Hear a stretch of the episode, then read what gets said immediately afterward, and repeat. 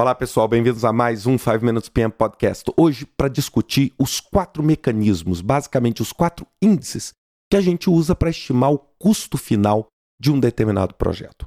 Bem, classicamente, ao fazer a análise de valor agregado, nós estamos comparando o quê? Na verdade, nós estamos comparando três índices. O que eu agreguei, o que foi produzido fisicamente no meu projeto, e vamos comparar esse agregado com o quê? Com o que eu tinha previsto agregar e com o que eu realmente gastei para agregar.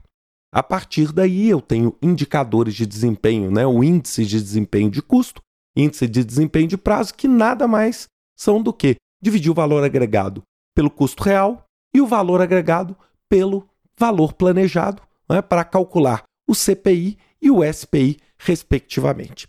A partir daí, eu vou começar a projetar o meu futuro. O grande segredo do valor agregado é você avaliar o seu desempenho atual para projetar o futuro, projetar o seu desempenho futuro. E como é que a gente faz isso? Então a fórmula, eu detesto decorar a fórmula. Então eu queria ensinar para você o seguinte: o que, que é o custo final? O custo final nada mais é do que você já gastou, mais o que falta você agregar. Mas isso que falta você agregar, o que falta você fazer fisicamente, isto é dividido por um índice, que nós vamos discutir daqui a um pouquinho. Então, nada mais é do que o AC, ou custo real, mais o que o que falta agregar. O que falta agregar nada mais é do que o seu orçamento, BAC né, em inglês, menos o valor agregado, EV. Então, o que eu gastei, mais o que falta agregar.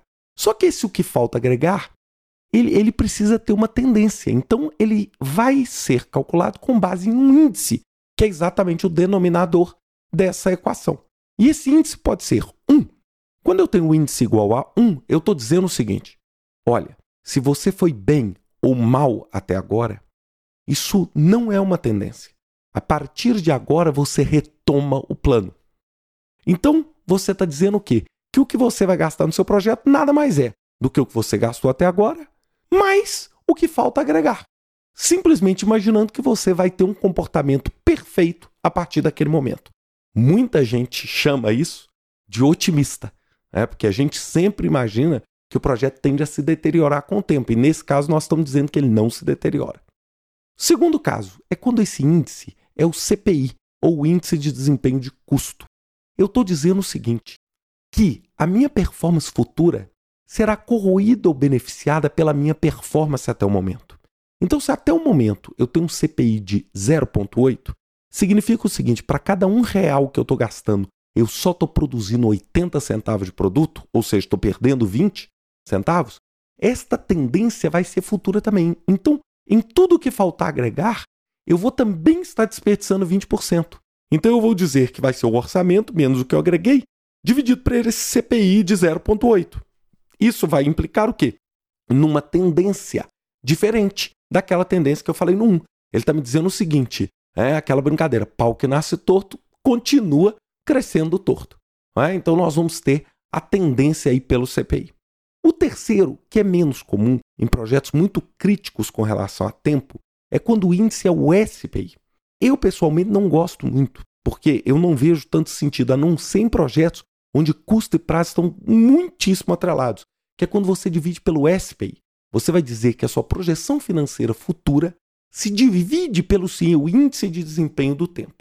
Como o índice de desempenho do tempo muitas vezes é, o significado dele é deteriorado próximo do término do projeto, porque ele sempre tende a 1, você pode ter estimativas falsas lá na frente. Então eu não gosto muito, apesar de academicamente muita gente considerar também como um índice. E finalmente, um que eu acho bastante interessante é o chamado SCI, ou Schedule Cost Index, que nada mais é do que o seu índice de prazo vezes o seu índice de custo. Muitas vezes as pessoas falam que esta é uma estimativa pessimista. Por que, que ela é uma estimativa pessimista? Porque ela pega o custo real, soma com o que falta agregar, o orçamento menos o valor agregado, dividido pelo produto do CPI pelo SPI.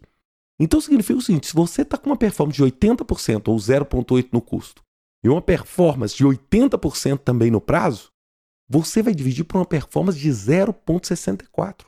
Então você vai ser prejudicado no desempenho, tanto no custo quanto no tempo. Então você vai ter uma estimativa, vamos dizer, muito mais pessimista, muito maior, né? dentro do projeto. Por isso que a gente brinca que o otimista é o 1, o realista, o mais comum, é o CPI, né, o índice de custo, e a pessimista, o SCI, o CPI vezes SPI.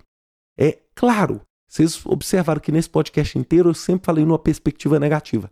É por quê? É porque na absoluta maioria dos casos, o SPI e o CPI são menores do que um. Ou seja, o projeto sempre começa é, com desafio de cumprir o prazo. É muito difícil você ter um projeto com um SPI maravilhoso ou com um CPI maravilhoso, um, um SPI de 1,5 e um CPI de 1,5. Isso é muito difícil. Na verdade, até quando isso acontece, a gente vai lá no plano para ver se não tem nenhuma bobagem escrita lá no plano, ou se o plano não foi simplesmente superdimensionado que permitiu com que esses índices ficassem tão fora da realidade. Usualmente o número se circula, se fica, gira ao redor de 1, normalmente um pouquinho abaixo de 1. Por isso que a gente fala entre otimista, pessimista esperado. Porque é claro, se esses índices forem maiores, maiores do que 1, essa minha escala de pessimista, otimista e realista, ela se inverte. Não é? Porque aí, se eu tenho um CPI bom, um SPI bom, o produto dos dois vai ser melhor ainda e a minha estimativa vai ser menor no final.